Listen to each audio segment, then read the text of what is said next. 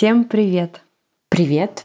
И вы слушаете подкаст про материнство, где мы каждую неделю обсуждаем все самые актуальные темы мира родительства, наверное, в целом. Меня зовут Тоня, у меня двое детей, старшему сыну 5 лет, а младшему 5 месяцев, и мы живем в Москве. А меня зовут Карина, моему сыну Луке 4 года, и мы живем в Мюнхене, но сейчас я в Испании — и я задумалась о том, что я записывала этот подкаст уже не знаю скольких локаций. Но возвращаемся к истокам. К тому, что сейчас я в Испании, именно тут мы с тобой записывали первые два эпизода. Ну, точнее, я была тут, ты-то была э, в Америке, а я была вот тут. Угу. И, кстати, да, у меня немножко ассоциируется наш подкаст с этим местом. Помню, помню, как ты сидела на полу, и звук еще такой был не подкастерский. Ну вот, да, сейчас я не на полу, сейчас я сижу в кровати. Я взяла с собой микрофон, зашторила шторы. В шкафу не стала записываться, потому что, знаешь, в нашем возрасте уже как бы в шкафу не очень удобно сидеть. Ну да, не дай бог спину сорвешь еще. Зачем тебе эти проблемы? Пока я ждала Тоню, я скинула ей тикток про то, сколько пальцев нужно засунуть в рот, чтобы понять, правильный у тебя прикус или нет. Ты действительно хочешь рассказать об этом нашим слушателям? Нет, не, не хочу. Сколько пальцев помещается в наш рот? Не хочу.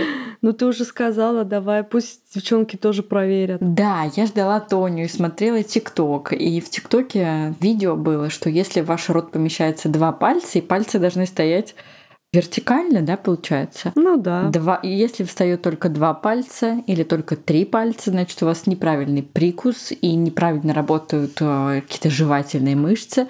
В рот вертикально должны вставать четыре пальца. В общем, мой муж, который сидел, читал книжку в этот момент, когда я начала примерять эти пальцы в рот, он немножко не понял, что я делаю, но... Прикольно. Интересно, о чем он подумал? Мне кажется, мой, мой муж уже ко всему привык. В общем, пальцы должны стоять так ребром, ладонью ребром. Да, да. И поместиться в рот должны четыре пальца. Вот мы с Кариной пришли к выводу, что у нас только три с легкостью заходят, четвертый, ну как бы с трудом. И вот. Слушай, я запихнула четвертый палец, но у меня хрустнула челюсть, и я поняла, что что-то не так. В общем, как вы поняли, сегодняшний эпизод будет без какой-либо нагрузки. И актуальной темы. Да, что-то мы устали. У нас предыдущие выпуски были с гостями. И следующие будут с гостями, да. Сегодня мы решили просто поболтать о жизни, созвониться, в общем. Как... И насладиться друг другом, да? Да, да. В последние полчаса моего 29-летия. Кстати, об этом. У меня всегда, когда твой день рождения, у меня тоже какое-то предпраздничное настроение, всегда такое какое-то приятное, хорошее. И сегодня мой iPhone напомнил мне, что у тебя завтра день рождения. Я думаю, вот дурак. Как будто я и без тебя не знаю. В общем, я тоже всегда очень радуюсь и мандражирую, хотя, конечно, очень-очень грущу, что мы не будем вместе в этот прекрасный день. Мне кажется, это очень символично, что мы будем записывать подкаст в тот момент, когда мне наступит 30 лет. Мы так уже давно записываем, и в мой день рождения записывали, и в твой, поэтому уже, не, уже несколько лет так все происходит. Да, ну рассказывай, как там 30-летней женщине живется. Слушай, ну не просто, не просто. С одной стороны просто, а с другой стороны уже все же не то. Но сегодня я заметила, завтра же у нас начинается секта, как ты помнишь, да? Но сегодня я рассматривала и наткнулась на двух блогеров, на которых я была подписана очень давно и уже очень давно была отписана. И я посмотрела на них прям новыми глазами. Они старше нас, там, на пару, на тройку, на пятерку лет. И я вдруг увидела, что тела у них такие красивые, хорошие, женственные тела. То есть не вот то, что я видела раньше, кожа, кости, худоба, а прям такие женственные тела. Я думаю, нифига себе. То есть не только я в зеркале вижу женственное тело. Потому что у меня как раз проблема в том, что я, ну, мой идеал тела, да, это вот мои 20-25 лет, когда ты худая, тощая, у тебя одни кости, и вот это все и не жиринки. А сейчас я смотрю на женщины, я очень мало вижу каких женщин, вот как мой идеал. Угу. Понимаешь, о чем я? Мода меняется, да? Ты об этом? Мода меняется, да, и мода, и возраст. все же, понимаешь, наверное, тогда в 20 лет тебя в основном и окружают такие. И ты смотришь на таких. А сейчас, ну, нужно умудриться, чтобы найти вот после 30 такую, каким вот был мой идеал в 20. Значит, ты мне предлагаешь выдохнуть, оглянуться по сторонам и понять, что не такие уж все идеальные, и как бы с этим можно жить. Ты к этому ведешь? Сто процентов. Вообще сто процентов. Вот, я сейчас в Испании. У меня это вообще первый отдых в моей жизни, когда был такой очень спонтанный, мы его не планировали. Так получилось, что мы типа за две недели решили полететь. Обычно все же я готовлюсь к отдыху, немножко там худею, все такое. А тут вообще не готовилась, и я такая смотрю, какие женщины ходят на пляже. я понимаю, что никто не готовился. Ух, вы мои родненькие, ух, да. вы мои пышечки. И я да? смотрю, нет. Все свои. Нет, ну, конечно, очень много таких, знаешь, а, женственных европеек, но они подтянутые. То есть, если в моем случае моя женственность э, вызвана не подтянутостью, а тем, что я расслабленная женщина, там, конечно, они другие, но в целом моделей тут 40-килограммовых я не видела. И это радует. Ну все, отличный настрой. Мы начнем говорить о материнстве или нет? Да, в нашем чате многие девочки уже обсуждают отпуска с детьми, спрашивают какие-то советы, лайфхаки. Вот сегодня, допустим, одна наша слушательница узнала, что есть такие маечки с защитой от солнца. Как они называются? СФ? Слушай, я думала, что это SPF, но на самом деле они как называются UPF. Вот я тоже. Ю... Как-то они по-другому, да, да, да. Гуглить нужно как э, купальный костюм. Честно говоря, я не знаю, как обстоят дела с купальными костюмами для девочек, потому что, наверное, маркетологи, а я маркетолог, скорее хотят для девочек делать красивые купальники, но для мальчиков точно есть. Плавки по колено и э, кофты с длинным рукавом или вот с рукавом три четверти, которые покрытие там, что они защищают от ультрафиолета. Да, кстати, еще такие шапки есть, кепки, панамки. Панамки, да. И я Луке такой покупаю. Вот первый раз мы были на море в 6 месяцев. Вот с того момента я это покупаю. И до сих пор. И Лука это носит. Конечно, я снимаю. Он бывает только там в плавках. Но в целом мне это очень нравится. И тфу-тфу-тфу, чтобы не сглазить лука, у меня ни разу в жизни не сгорал. Я уж не знаю, благодаря ли этому, или благодаря тому, что я крем на него мажу, но я как-то комбинирую. То есть я смотрю, если опасное солнце, да, я надеваю 100% эту майку. Если это раннее утро, то я наношу только крем от солнца. Но в целом мне вот это приспособление нравится. Я бы, конечно, хотела, чтобы для взрослых были тоже такие купальники. Да есть. Мой муж не вылезает из этой майки летом. А он прям загорает, потому что я вижу, что Лука все же не очень загорает под ней. Вообще он белый под ней. Вообще не загорает. Вот. А я тебе говорю про другое. Я говорю, что я хочу, чтобы был такой купальник, ты его одеваешь, ты не сгораешь, но под ним ты загораешь. А-а-а. Типа умный купальник. Угу, Понимаешь, про что я? Вот. Угу. Какие еще лайфхаки? Ну, какие лайфхаки? Вечером пить вино. Мой самый главный лайфхак, когда ребенок целыми днями с родителями, и тут очень много игрушек продается. Да? В Мюнхене у нас свой такая жизнь размеренная, да, ребенок ходит в детский сад, мультики можно только на выходных. Игрушки покупаем тоже только на выходных. Чтобы купить игрушку, нужно отдать две других. А тут, понимаешь, другой дом, а другие традиции, обычаи. И, естественно, там первое время ты хочешь порадовать ребенка, и вот тебе игрушечка, вот тебе мороженое. А, еще у нас в Мюнхене мороженое можно только по выходным. А тут все. И ребенок понимает, mm-hmm. что тут что-то все по-другому, тут другие правила, он начинает опять прощупывать эти границы, которые ты там создавала в течение года. И это, конечно, очень тяжело. И я уже говорила в каком-то эпизоде, у меня, правда, Лука очень тяжело реагирует на новые места. И истерик много, и всего такого, и потому что очень много эмоций. И мы ходим и на море, и в бассейн и физически он тут устает сильнее, и вся эта физическая усталость выливается, естественно, в эмоциональные перегрузки. Поэтому мой лайфхак, э, как обычно. Лучше расскажи про себя. Ты уже месяц одна с детьми, без детского сада, с двумя детьми. Как ты там у меня вообще? Ой, такое ощущение, что у меня в доме табор живет, а не двое детей. Почему? Ну, тяжело, тяжело, потому что как-то ты знаешь, э, несмотря на то, что я достаточно активная и стараюсь создавать условия развивающие условия для старшего в этот период, и младший у меня где-то рядышком всегда.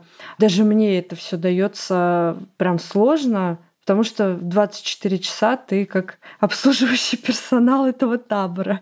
И сегодня вечером сижу, господи, думаю, у меня такое ощущение, что не двое детей, а реально цыганский табор, потому что постоянно я что-то убираю, что-то мою, кого-то кормлю, кого-то купаю, вот, ну, вот так выговорилась. Ну, ты не до конца выговорилась. Как там у вас режим дня проходит? Расскажи мне, вот, например, даже невообразимо как-то с двумя детьми одной, типа в будни, когда муж работает. Ну, подстраивается и старший подстраивается, и младший. Вот, допустим, мы гуляем в первый сон младшего два часа с утра, потом а, приходим домой, что-то там обедаем, и тут уже у младшего второй сон, и у старшего сон как бы дневной. И вечером также идем гулять в сон маленького. как бы у нас все активности старшего происходят во время сна младшего.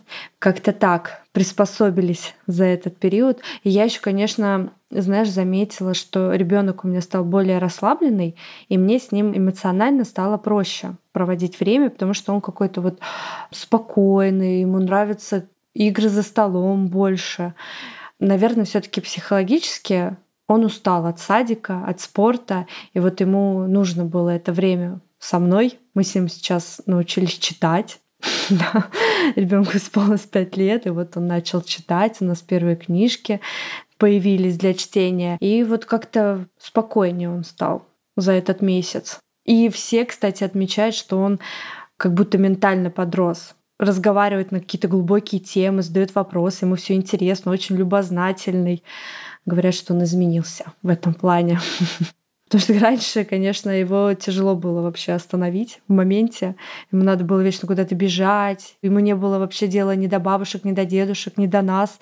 Ему бы поскорее куда-нибудь там с кем-нибудь на горке прокатиться, чем поговорить, поздороваться. Тут он такой более спокойный стал. Расскажи мне, как ты учила Олега читать, потому что вот мы сейчас в процессе.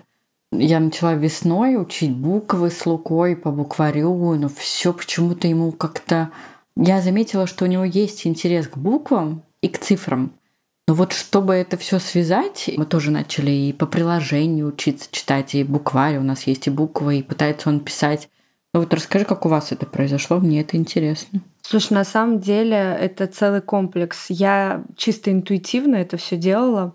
У нас есть букварь, по-моему, Жуковый, несколько даже букварей, и э, Клевера букварь, и вот Жукова. И мы начинали по плану, который в этих букварях. Ну, если ребенку не хотелось, допустим, сегодня читать в книге эти буквы или учить, да, мы выходили на улицы и начинали рисовать э, на асфальте мелом. А вот давай напишем мамину букву. Какая у мамы буква? И он там, так, сейчас буква А. И он пишет А. О, класс, а у мамы же есть папа, а давай папину напишем. И вот как-то в игре я его завлекала, и он э, быстро как-то учит это все. Его просто посадить и сказать «читай» или вот смотри, это буква «С», это буква «А» сложно. А вот если его чем-то завлечь, я еще тут, не знаю, это, наверное, плохой способ. Его, наверное, не надо озвучивать в подкасте про материнство, но я купила 10 шоколадных медалей. И вот, значит, если он у меня прочитает одну страницу как победитель, как самый умный мальчик на свете, который прочитал целую страницу, в конце он получает эту медаль. И это его невероятно просто мотивирует. Он у меня даже в течение дня, мам, я хочу вот поиграть либо в диктант, и мы играем. Когда я ему говорю буквы, он у меня их пишет. Если вот он правильно напишет диктант, я ему тоже даю эту медальку золотую. Вот. Сейчас Лука тоже начал, но так иногда интересно, отчасти получается, иногда вот он может вообще забыть какую-то букву. Он точно ее знает, да, мы много раз не занимались, но я не помню, что это за буква. И я прям напрягаюсь в эти моменты. Ну да, бывает такое. В общем, с детьми в этом возрасте нужно, наверное, больше играть, чем заставлять их как-то серьезно относиться к процессу. У тебя Олег просит постоянно с ним поиграть. Вот у нас это прям проблема. У нас Лука постоянно просит с ним играть в супергероев или в трансформеров, или еще в кого-то, а я вообще не умею вот играть в супергероев. Я ему даже как-то сказала, сынок, я вообще не против таких методов воспитания, но если что, я девочка, и я в детстве играла в куколки. Я не умею играть в супергероев. Я все детство варила каши, играла в дочки матери. Как бы супергерой это вообще не очень моя тема. На что он мне сказал, окей, мама, ты будешь розовым супергероем. Вот у тебя Олег так просит, чтобы ты с ним играла. Нет, честно говоря, нет. У меня немножко другого темперамента ребенок. Он, ну ты знаешь, он мне очень много играет сам. И я, ты знаешь, для себя поняла, что мне очень тяжело играть. Я действительно, я вот люблю заниматься с ним, я люблю что-то ему рассказывать, показывать, но вот играть мне тяжело. Но у нас есть папа, для этого. И ребенок как бы понял, что от меня он ничего такого не добьется. И все вопросы игр у нас адресованы к отцу, который с ним вообще с особым интересом, каким-то своим даже, играет. Он вообще от меня не отстает. Просто вот постоянно. Мама, давай поиграем. Лука просыпается, у него утром он говорит, так, расписание дня. Ты просыпаешься, мы завтракаем, потом мы играем, потом мы идем на море, потом мы играем опять, потом мы... И вот он постоянно, у него вот 10 раз в расписании эти игры, которые мне ужасно сложно даются. Мне это так тяжело. Где научиться и как научиться играть с ребенком? Есть вообще какие-то курсы? Может, попробовать ему сказать об этом? Не знаю. Так я говорю, ты что? Я постоянно говорю, что, сынок, я люблю читать, я люблю с тобой рисовать, я люблю с тобой заниматься. Естественно, это все не те занятия. Естественно, ему играть гораздо интереснее и приятнее, чем, я не знаю, там, вот, заниматься всем, что я перечислила. Но у него какие-то свои ролевые игры появились. Он... Ну, он играет, но ему, ему не нравится играть одному. То есть он играет чуть-чуть, а потом постоянно зовет, чтобы к нему присоединялись. Он играет, но он очень мало играет. Ему не нравится играть самому. Ему нужно вот, чтобы у него все время была компания. Все время. Поэтому, когда он ходит в детский сад, это, конечно, как-то для меня вообще неощутимо. Ну, в смысле, все эти игры, потому что он, видимо, играет вначале в детском саду, потом мы играем там два часа гуляем после сада, он играет с друзьями, и он приходит вечером домой, у нас остается время там почитать, порисовать, поболтать и спать. А тут целый день с мамой, и, конечно, я не могу дать ему одна то, что ему дают его друзья в детском саду. Поэтому я скучаю по его другу Леве, больше, чем он по нему, я уверен. Мне очень не хватает Леви. Он очень такой социальный. Ну, наверное, как я. Я тоже вообще не могу быть одна.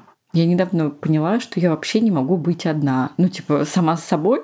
Я все время хочу побыть дома одна, но когда я дома одна, я все не одна. Я либо с тобой разговариваю и переписываюсь, либо я слушаю подкасты, либо я слушаю YouTube.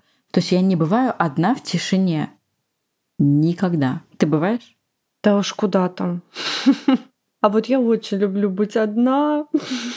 И прям в тишине ты прям ничего не делаешь? Ну, могу читать. Это считается, что ты одна? Нет, это не одна. Нет, а, в том-то и дело. Вот я просто говорю, именно... сидеть в потолок смотреть, так тоже скучно. Ну нет, типа убираться, но в тишине убираться. Или мыть посуду, но в тишине. Я ничего не делаю в тишине. У меня всегда фоном какой-то контент в мою голову. Я вообще не могу выносить тишину. Сейчас какой-нибудь психотерапевт послушает нас и поставит мне диагноз. Кстати, насчет психотерапевта. А что хотела рассказать? Я хотела рассказать, что у нашей любимой Марины Нахаловой появился свой подкаст. Подкаст называется «На ковер» о сложных понятиях простыми словами и будет говорить на какие-то важные темы, на которые говорят психотерапевты. А сейчас у нее вышел эпизод про нарцисса, я очень рекомендую его послушать, потому что нарциссические качества, мне кажется, каждый в себе может найти или в своих близких. Так как мы очень любим этого эксперта, и мы очень рады, что наши эпизоды в том числе вдохновили ее на создание своего подкаста, и лично я буду слушать этот подкаст, и я очень рекомендую нашим слушательницам. Да, Марина очень всегда доходчиво объясняет и прям в самое сердечко иногда бьет, поэтому правда стоит послушать. Я тоже послушаю. Мы желаем Марине удачи в этом мире подкастинга. Мы дали ей несколько советов своих. Я надеюсь, что у нее все получится. А ты расскажи лучше про маленького, про Илюш. Зубы, режим дня, давай вот это все. Слушай, я до сих пор не могу вообще поверить, что у меня настолько разные дети, что дети вообще бывают такими. Я сегодня даже, когда с ним гуляла, думала, что если бы у меня первый ребенок был вот такой, покушал, поспал, поиграл, поулыбался, он очень улыбчивый, приятный характер у него, так скажем. Я бы, наверное, не такой тревожной была в своем материнстве, потому что по большому счету Олег так сильно привязан ко мне, потому что я была очень привязана к нему. То есть, если я куда-то уходила, я очень переживала, что его никто, кроме меня, уложить не сможет. Поэтому для меня каждый выход в магазин был стрессом. С Ильей его может любой уложить. Он будет с любым оставаться, улыбаться в прекрасном настроении. Олег вообще не разрешал никому себя брать на руки. Никто его не мог уложить спать. И до сих пор, вот только недавно, он начал засыпать с кем-то, кроме меня. В общем, знаешь, вот такая вот связь крепкая с Олегом, наверное, из-за, еще из-за моей тревожности, вот той самой, потому что характер у него был, ох, не такой покладистый, как у Ильи. Может быть, за счет того, конечно, что Илья у меня с рождения растет в большой семье, где каждые три дня к нему кто-то приезжает в гости. Не знаю. Ну, честно говоря, мне кажется, что это темпераменты разные, поэтому материнство у меня с ними немножко разное. Почему ты не думаешь, что это твое отношение разное, что ты сейчас менее тревожная мама, такая спокойная, у тебя уже нет столько времени посвящать одному ребенку, да, как было с Олегом? Почему ты не думаешь, что это вот вся ситуация такая. Он с рождения был какой-то другой, он был какой-то шустрый, он какой-то изворотливый был. И характер у него был всегда взрывной с рождения. Если кричал, то он кричал долго, веселился тоже громко. Ну такой он экспрессивный, знаешь, с рождения был. Чтобы я его просто положила в кроватку и ушла, не было такого ни разу. Я его постоянно там качала, ходила, укладывала. Для меня каждый дневной сон это был стресс какой-то, потому что он мог не засыпать там часами, знаешь. Вот в возрасте Ильи. Чтобы я там не делала. Хотя методы те же самые были. Не, ну, конечно, да, все дети разные. А как у него зубы сейчас? Тяжело. Может быть, потому что он со спокойным характером и никогда не создавал каких-то таких громких, так скажем, проблем. вот зубы у него лезут тяжело. И я думаю, что даже тяжелее, чем у Олега, потому что Олег всегда был таким, поэтому я особой разницы не видела. Когда у него там зубы пошли, то есть он капризнее резко не стал от этого, а я прям стал капризнее. Я в этот период очень уставала в первый год. Я уже, наверное, говорила, самый тяжелый период, физически тяжелый, морально, наверное, тяжелый у детей. Вот, и я прям вспомнила эти ощущения. Но ничего, как-то это периодами, знаешь. И, кстати, это тоже забывается, что вот зубы лезут, они там 2-3 дня такой острой фазы, а потом вроде бы и все, а потом опять через неделю, опять 2-3 дня, как-то это, знаешь, волнами происходит. Передышка, конечно, есть. Знаю, слушай, у Луки очень тяжело лезли зубы, и у Лука был тоже характером, видимо, ближе к Илье, чем к Олегу. Он был безумно спокойный, вообще беспроблемный малыш но все зубы, каждый зуб вообще я помню, все эти и крики, и температуры у Луки были, и самое жесткое, когда лезли клыки, этого я вообще никогда не забуду, потому что это я впервые. После того, как у Луки резались клыки, я просто взяла и уехала. Потом, то есть вот прошло два дня, когда он два дня лежал на мне тряпочкой, периодически только кричал, и я просто отдала ребенка мужу и уехала с подругой тогда на весь день. Я уехала утром, приехала поздно вечером, потому что вот эти два дня сидения с ребенком на руках, когда еще было лето, я помню, и этот жаркий такой младенец, ну не младенец, сколько ему там было? Мне кажется, после года. После года он уже был нормальный такой. Я прям помню, что он уже был тяжеленький, да. И я помню, что я прям уехала. И для меня все эти зубы очень-очень сложно давались. Очень-очень-очень потому что это были бессонные ночи. Меня многие готовили к клыкам, говорили, что там и насморк, температура очень частое явление, когда лезут клыки. Я прям готовилась, и действительно это было все так. Первая температура у Олега была именно на клыки. У Луки тоже первая температура была и очень высокая, она у него была прям высокая. Он прям лежал тряпочкой, это было ужасно тяжело, ты ничего не можешь делать, потому что на тебе все время лежит ребенок. Я, кстати, думала, что вот э, Олег за счет того, что он такой шустренький, он как-то быстро развивается из-за этого, потому что он с детства такой вот, да. А Илья, ты знаешь, у меня то же самое. Я сейчас просто сравниваю, у меня есть дневник, где я записывала развитие детей по месяцам, и у меня прям Илья идет ровно с Олегом. То есть у меня Олег там пополз пять месяцев, Илья мне тоже пополз пять месяцев. Там на четвереньке стал в пять с половиной, и Илья в пять с половиной. Вот знаешь, они прям рядышком идут. Наверное, это не зависит от э, шустрости, скажем так, детей. То есть ты хочешь сказать, что Илья тоже пойдет 8 месяцев? Кстати, скорее всего, я не знаю, конечно, но по темпам развития физического он не отстает от старшего брата, поэтому посмотрим. Тогда тебе осталось не так долго отдыхать. Ну да, да. Потому что когда ребенок идет, то все. Мне кажется, даже все, когда он первый раз встает у опоры, вот это уже все. Потому что не знаю, как у тебя, но когда у меня начался этот период у Олега, я посидела просто, потому что он карабкался, не мог устоять, падал, как-то мог затылком упасть. И я вот помню, пол усыпала подушками и не разрешала ему выходить за пределы зала этих подушек. Нет, слушай, у меня вообще такого не было. Я помню эту твою историю, у меня такого не было, когда Лука пошел, он ни разу не падал на спину, никогда. Так у меня вот он не ходил еще, он просто подползал к дивану, карабкался на него, он не умел ходить, в том-то и дело, и вот отпускал руки, и вот так вот нет, не было такого, он не падал. И у нас подушек не было. Причем мы тогда жили в Москве.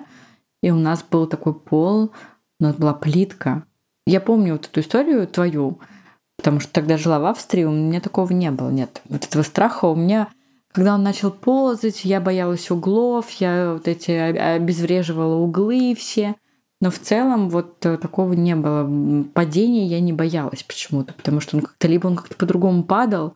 Я просто помню, что тебе нужно теперь все время следить за ребенком, потому что там обувь в коридоре, все убирать снизу. И смешно, что мы с Максимом тоже сейчас вот следим за Лукой, не про безопасность, а про то, как он меняется, потому что мы были в этом же месте, когда ему было 6 месяцев, когда ему было полтора года, когда ему было два с половиной года, и вот сейчас мы приехали ему 4 года.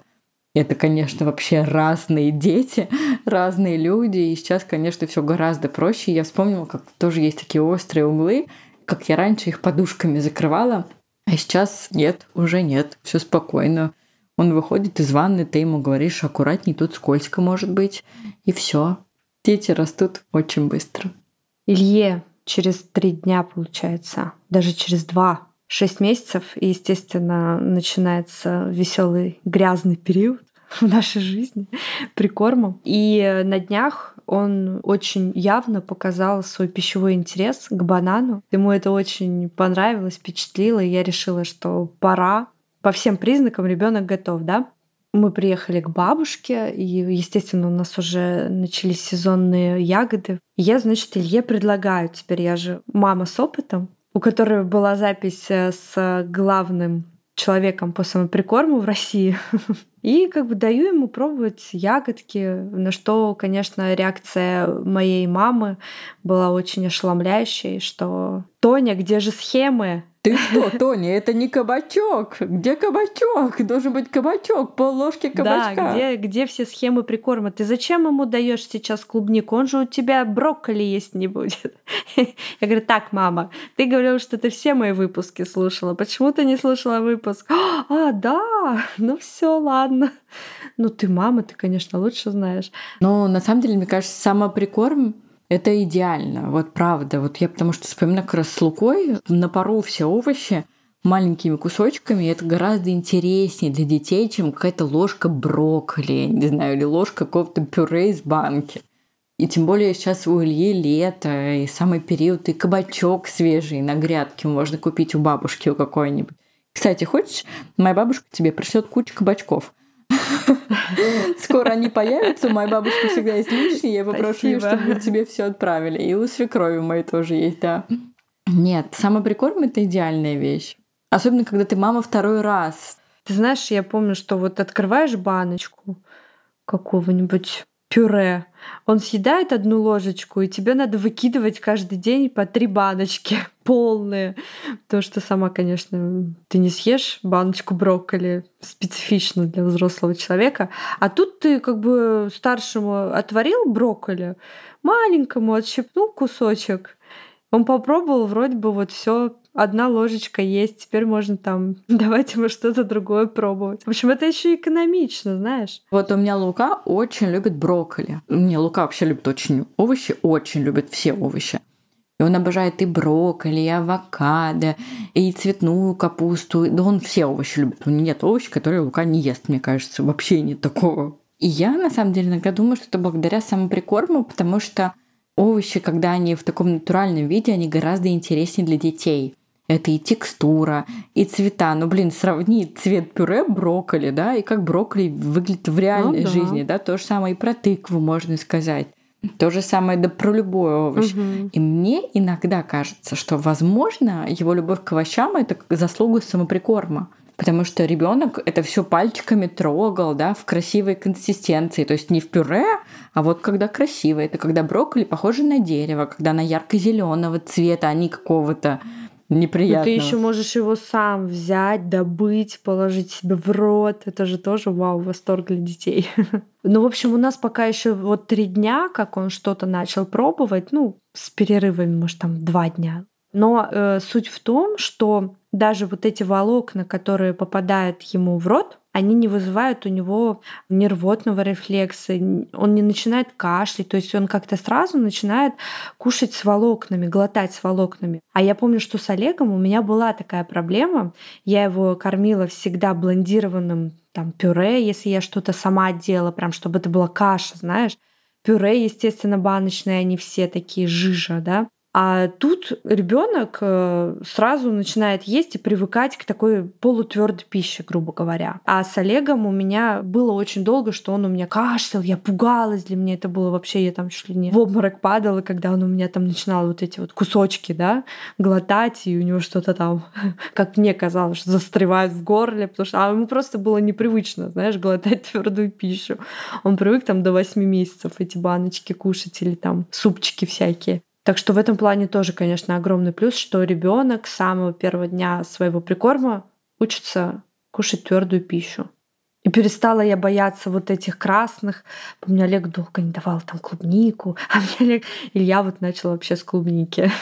Испанцы вообще начинают с апельсинового сока. Вот я сейчас в Испании, да, всегда начинают с апельсинового сока.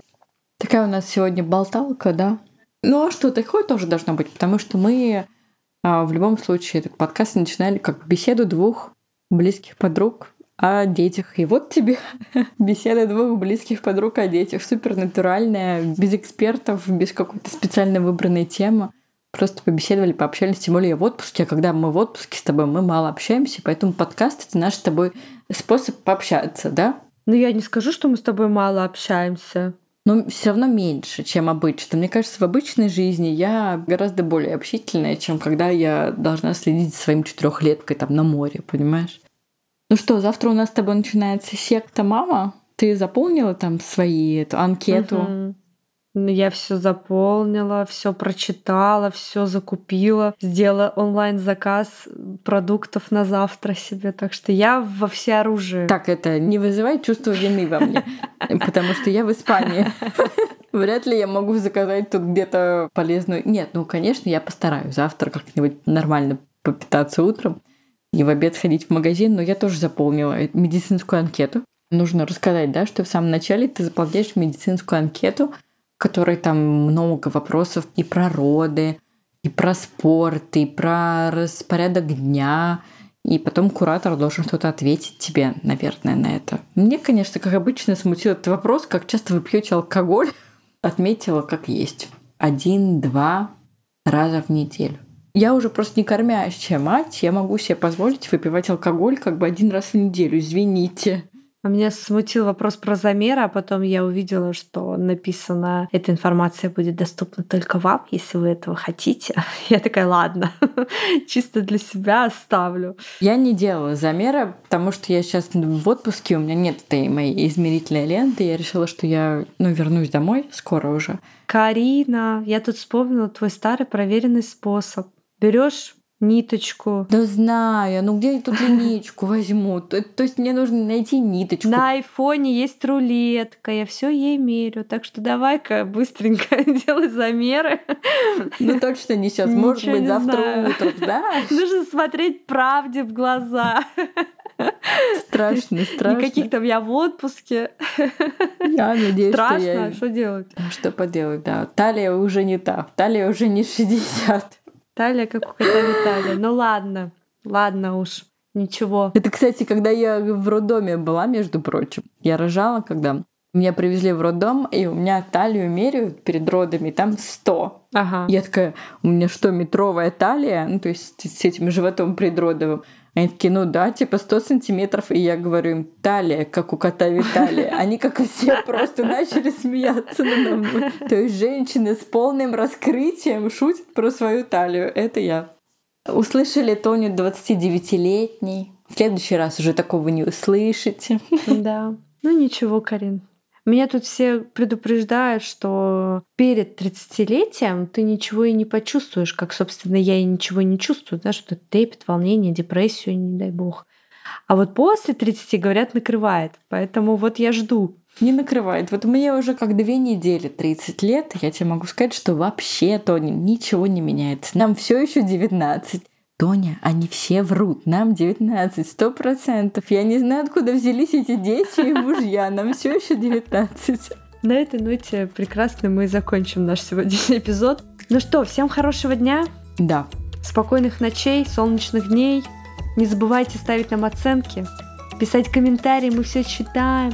До новых встреч. И хорошего дня. Пока-пока. Пока-пока.